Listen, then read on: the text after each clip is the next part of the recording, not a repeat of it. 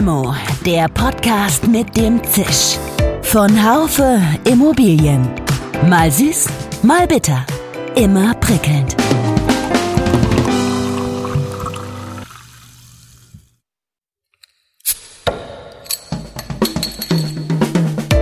Limo, der Podcast mit dem Zisch. Von Haufe Immobilien. Mal süß, mal bitter. Immer prickelnd. Professor Dr. Tobias Just ist Geschäftsführer und wissenschaftlicher Leiter der IREPS Immobilienakademie. Es wäre nun meines Erachtens ganz normal, ja ich fände es sogar naheliegend, wenn er seine Sorgen in Limo ertränken würde, denn natürlich liegt auch der Präsenzvorlesungsbetrieb der IREPS zurzeit lahm. Aber stattdessen ist er mit seinen Kolleginnen und Kollegen hinter den Kulissen dabei, den Betrieb aufrechtzuerhalten. Das soll auch mittels Digitalveranstaltungen funktionieren. Wird nach der Krise nun jede Veranstaltung digital? Just verneint das mit überzeugenden Argumenten. Viel Spaß beim neuen Podcast.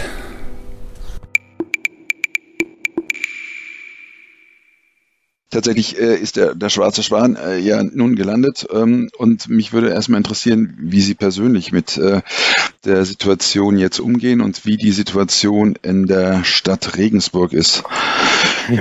Das ähm, weiß ich gar nicht, weil es in Regensburg aussieht, weil ich seitdem äh, nicht mehr da war. äh, ich habe ja sozusagen mal zwei Standbeine. Einmal den Lehrstuhl in Regensburg und dann die Weiterbildungsakademie, die wir überwiegend aus äh, dem Kloster Eberbach in der Nähe von Frankfurt ausführen. Ähm, das war jetzt da ich viele meiner Veranstaltungen äh, blocke in der Uni, ähm, hat sich das so ergeben, dass ich jetzt nicht nach Regensburg musste und alle aufschiebbaren Regensburger Sachen auch verschoben habe. In der Akademie ist das natürlich ganz wichtig, weil wir haben äh, sehr viele äh, Studierende und da sind äh, einfach Entscheidungen äh, anstehend. Äh, wir müssen Sorge dafür tragen, dass äh, da keine Ansteckung gibt. Deswegen müssen wir uns darum kümmern, dass die Präsenzveranstaltungen ausfallen. Wir müssen uns Klausuren kümmern, all das. Ja, das heißt, Sie sind im Moment sehr stark mit dem mit Krisenmanagement befasst. Äh, absolut. Ähm, also eine Mischung aus sicherlich, äh, aber ein großer Teil ist einfach äh, tatsächlich äh, Krisenmanagement im Sinne von, äh, wir haben Vorlesungen unseren äh, Studierenden äh, versprochen, letztendlich äh, auch in Rechnung gestellt. Dann müssen wir dafür Sorge tragen, dass ordnungsgemäß oder halbwegs ordnungsgemäß studiert werden kann. Sprich, wir stellen äh, um auf von Präsenz auf Digitalstudiengang. Wir stellen um auf äh, Distanzlernen, wir stellen um auf das ein oder andere Video, äh, äh, Leserempfehlungen, wir müssen unsere Klausuren etwas umstellen, äh, dass die Leute äh, ihre gleichen Chancen bekommen, die gleichen äh, Lehrinhalte bekommen. Sie werden leider nicht dieselben Lehrerfahrungen machen können, weil natürlich ist Lernen in der Gruppe äh, sehr häufig der bessere Weg als Lernen alleine am Schreibtisch. Aber das müssen wir jetzt im Moment managen. Aber Sie hören sich wirklich so entspannt an, so wie wenn Sie diese Geschichte, wie wenn, wenn Sie eine solche Krise schon jahrelang antizipiert hätten. Ähm, liegt es daran, dass die IREPS da schon sehr weit äh, war bislang mit dem Thema digitales Lernen oder ähm, äh, haben Sie tatsächlich Dinge jetzt hier aus dem Boden gestampft? Ähm, sagen wir mal so, wir beschäftigen uns mit dem digitalen Lernen seit vielen Jahren. Wir haben äh, auch verschiedene Erfahrungen schon gemacht. Wir haben äh, Formate ausprobiert, ähm, aber bisher war in der Regel für uns die Präsenzlehrveranstaltung immer der dominante Weg. Deswegen sind wir da nicht aggressiv äh, vorgegangen im Sinne von, äh, wir wollen möglichst viel digitalisieren. Äh, dort, wo sich für uns Sinn ergeben hat, äh, haben wir das hier und da mal probiert. Aber jetzt gibt es halt äh, keine äh, Alternative. Und dementsprechend müssen wir diesen Weg schlicht und ergreifend etwas schneller gehen, damit wir die Teilnehmer, denen wir Studiengänge versprochen haben, begleiten. Weil die möchten ja jetzt auch nicht ein Jahr lang oder ein halbes Jahr lang warten müssen.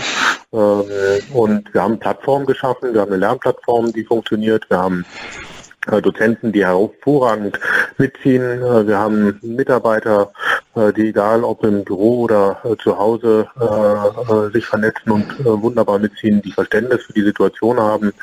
Ähm, und all das hilft, dass wir da jetzt tatsächlich viel, viel schneller vorgehen, als wir sonst mal je gedacht hätten. Die Entwicklung, die wir jetzt haben, die habe ich in keiner Form äh, antizipiert im Sinne von, ich habe mit einem Virus, einer Pandemie gerechnet, die äh, uns dazu zwingt. Äh, womit wir gerechnet haben, ist, dass die Entwicklung hin zu mehr Distanzlernen, mehr zu äh, Internetformaten, mehr zu äh, digitalen äh, Inhalten, dass diese äh, Entwicklung äh, sich fortsetzt. Damit haben wir gerechnet. Ähm, wir hätten das allerdings eher äh, im ja, evolutorischen gesehen als im revolutorischen. Wir sind nicht komplett unvorbereitet. Die Dynamik, muss ich zugeben, die hat uns überrascht. Ich freue mich ein bisschen, dass Sie glauben, ich wäre entspannt. Tatsächlich äh, arbeiten wir ganz intensiv an, an vielen Lösungen. Könnten Sie sich denn überhaupt vorstellen, dass aufgrund dieser, äh, dieser Pandemie jetzt hier der Veränderungsdruck in der Aus- und Weiterbildung, dass er sich erhöht? Ähm, oder äh, sind wir immer noch da in, als Deutsche ein Stück weit oder als deutsche Institute noch ein Stück weit zurück gegenüber den Amerikanern, wo es ja ganz viel im Internet auch gibt? Es wird sich etwas verändern.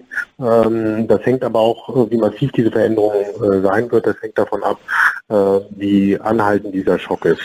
Ähm, vereinfacht gesprochen, wenn das in zwei, drei Monaten äh, vorbei ist und wir halbwegs wieder zu äh, einem gewohnteren Leben zurückfinden, äh, dann äh, wird ein, der größte Teil äh, das ja, eingeschwungene und auch gewünschte Format, glaube ich, wieder nehmen. Wenn aber jetzt ähm, äh, die Krise länger anhalten wird und wir auch die äh, Vorlesungsräume nicht öffnen können, weil wir die Verantwortung nicht tragen äh, können, ähm, dann äh, wird sich das sehr schnell einschleichen.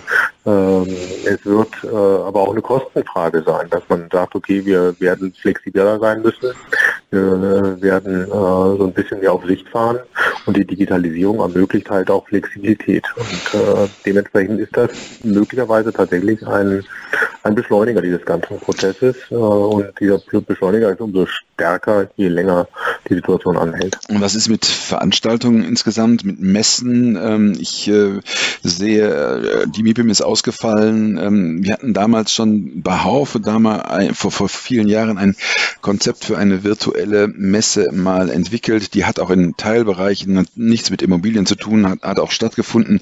Aber ähm, ich kann mir das, konnte mir das nie vorstellen, dass eine virtuelle Form der Veranstaltung ähm, hier auch tatsächlich solche, solche, solche Messen ersetzen könnte. Ich weiß nicht, haben Sie, haben Sie so viel Fantasie, dass Sie sich das vorstellen könnten? Ich kann mir sehr viel vorstellen. Ich glaube aber ganz entscheidend ist, dass äh, parallel zu der äh, aktuellen Situation etwas anderes in den nächsten Monaten sehr wichtig ist. Nämlich es wird sich herauskristallisieren, wem kann man vertrauen, mit wem arbeitet man zusammen, wen kann man auch mal belasten. Und dies wird Kooperationen auszeichnen. Also sprich, welche, welche Bank hilft vielleicht auch mal jenseits dessen, was man im Vertrag geschrieben hat. Welcher Investor ist bereit, auf Rendite zu verzichten. Welcher Vermieter äh, setzt sich besonders gut mit einem Mieter zusammen. Alle diese Sachen äh, äh, werden sehr lange anhalten und äh, basieren auf Vertrauen. So Vertrauen baut sich aber äh, bei Menschen äh, durch Taten und durch soziale Interaktion auf, wenig durch Internet. Deswegen glaube ich, dieser Vertrauensaufbau, der funktioniert auch nach Corona am besten im persönlichen Gespräch, im persönlichen Interagieren und durch Taten. Ähm, und eine Messe, eine Veranstaltung ist dafür geeigneter als, als Internet. Ähm, ich finde das immer ganz wichtig, dass man sagt, es gibt wahrscheinlich so Dutzend Leute, die eine Nacht anrufen können äh, und äh, man sich nicht wundert und man sofort äh, alert ist. Das sind äh, von Menschen im engeren äh, Personenkreis. Äh, das hat mit Facebook-Kontakten, LinkedIn-Kontakten, Xing-Kontakten, die teilweise in die Tausende gehen, nichts zu tun. Nein. Also, und, und dieser Aufbau von Vertrauen, der wird gerade in so einer intransparenten Branche wie Immobilien auch wichtig bleiben.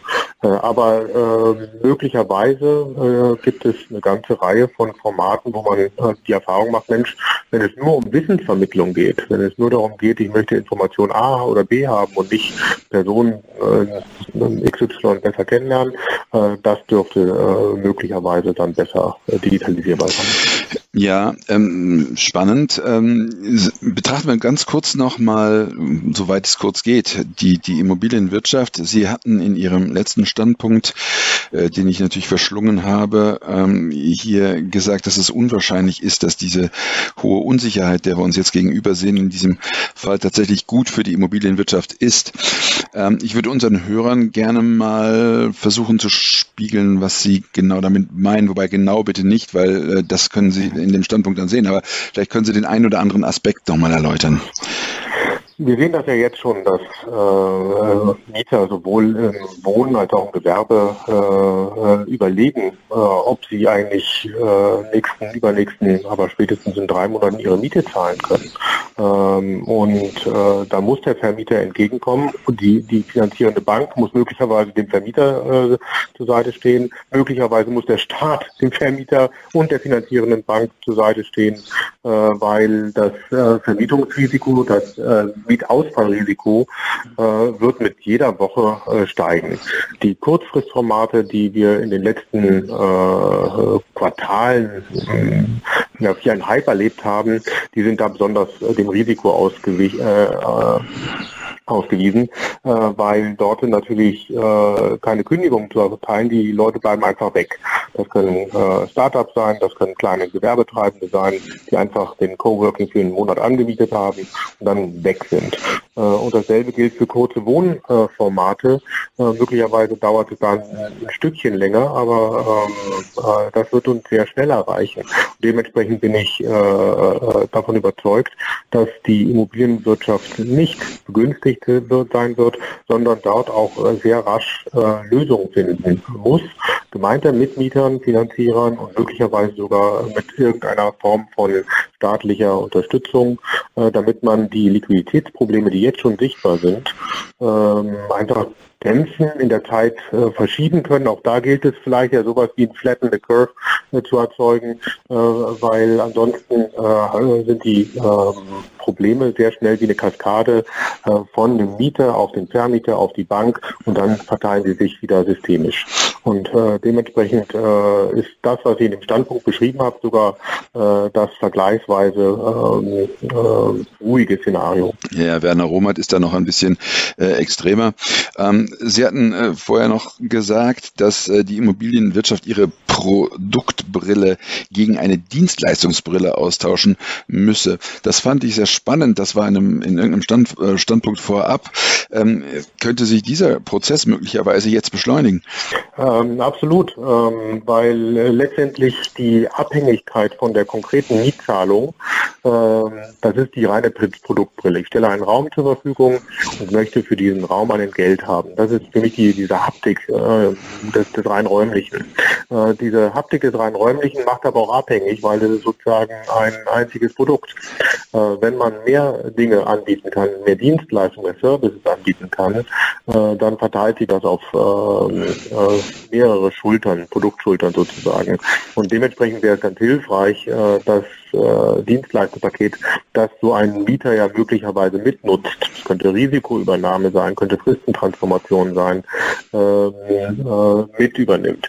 Äh, das Unangenehme aktuell ist sozusagen äh, diese äh, Vorteile ähm, sind kein, äh, keine Diskussion für Corona, äh, weil äh, das Thema Fristentransformation bringt den Vermieter eher ins Risiko, weil ja. die Risikoübernahme ebenfalls, sondern das ist eine Diskussion, die müssen wir unabhängig von der aktuellen Krisensituation führen, wie wir uns in der Immobilienwirtschaft tatsächlich mit Hilfe von Daten, mit Hilfe von ja nicht nur ähm, digitalen Diensten, aber auch haptischen Diensten so ein bisschen von der reinen Räumlichkeit lösen können.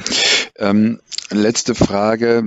Das ist immer ganz beliebt zu fragen, ob so eine Krise nicht auch in irgendeiner Form, ob man aus ihr was lernen kann. Ich will sie jetzt nicht als, als äh, ich will es nicht als Chance bezeichnen, aber gibt es etwas, was, äh, gibt es Prozesse, die jetzt beschleunigt werden? Ähm, ist es die, Digi die Digitalisierung generell?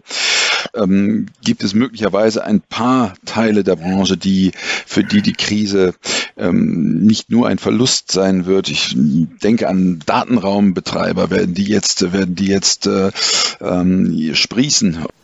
Kurzfristig ist die Krise eine riesengroße Herausforderung und ich glaube, wir haben noch nicht mal äh, ansatzweise verstanden, welche Herausforderungen alle auf uns zukommen. Äh, deswegen ist diese Bereitstellung von Liquidität derzeit äh, wirklich das Allerwichtigste, damit wir Zeit gewinnen. Äh, der zweite äh, wichtige Punkt ist äh, mittelbar für die Immobilienwirtschaft wichtig. Das ist so ein bisschen die Lehre, die asiatische Länder vor einigen Jahren zu der SARS-Epidemie haben ziehen können. Also wie kann man sich als Land besser auf solche Situationen vorbereiten?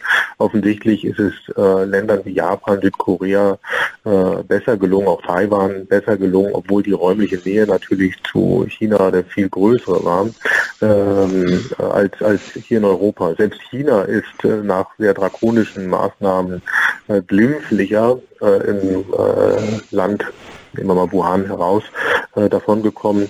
Und ich glaube, diese, diese, dieses Vorbereitetsein, äh, das ist wichtig. Ich glaube, es ist auch wichtig, dass man ähm, äh, ja so, so ein bisschen die, die Gebäudeflexibilität äh, tatsächlich weiterhin im Mittelpunkt hat, weil Gebäudeflexibilität äh, im Moment reden wir zwar äh, über, über Datenmanagement und Datencenter, äh, aber der nächste schwarze Schwan ist immer ein anderer als den, den man jetzt gerade gelernt hat.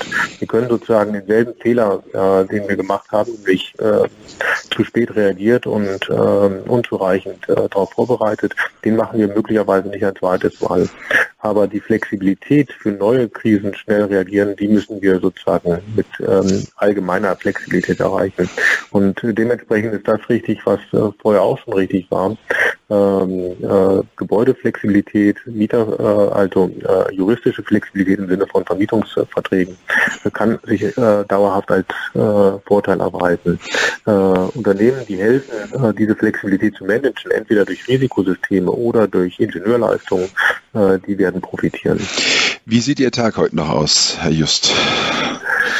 Ich habe Projektarbeiten zu lesen, äh, ich muss Klausuren stellen, ich äh, äh, werde eine Vorlesung äh, digitalisieren äh, und ich hoffe, dass da nicht schon morgen ist. Ich danke, ich danke Ihnen sehr für die Zeit, die Sie sich genommen haben und ich wünsche Ihnen, dass Sie gesund bleiben und dass wir uns unter, unter positiveren Begleitumständen bald mal wieder sehen werden. Freue mich auch. Alles, also, gut, alles Gute. Bis bald. Tschüss, tschüss, Herr Brosius. Ciao. Schön, dass Sie dabei waren. Bis zur nächsten Folge von Limo, dem Podcast mit dem Zisch von Haufe Immobilien. Um keine Folge zu verpassen, abonnieren Sie doch einfach den Podcast in Ihrer Podcast-App. Schön, dass Sie dabei waren. Bis zur nächsten Folge von Limo, dem Podcast mit dem Zisch von Haufe Immobilien. Um keine Folge zu verpassen, abonnieren Sie doch einfach den Podcast in Ihrer Podcast-App.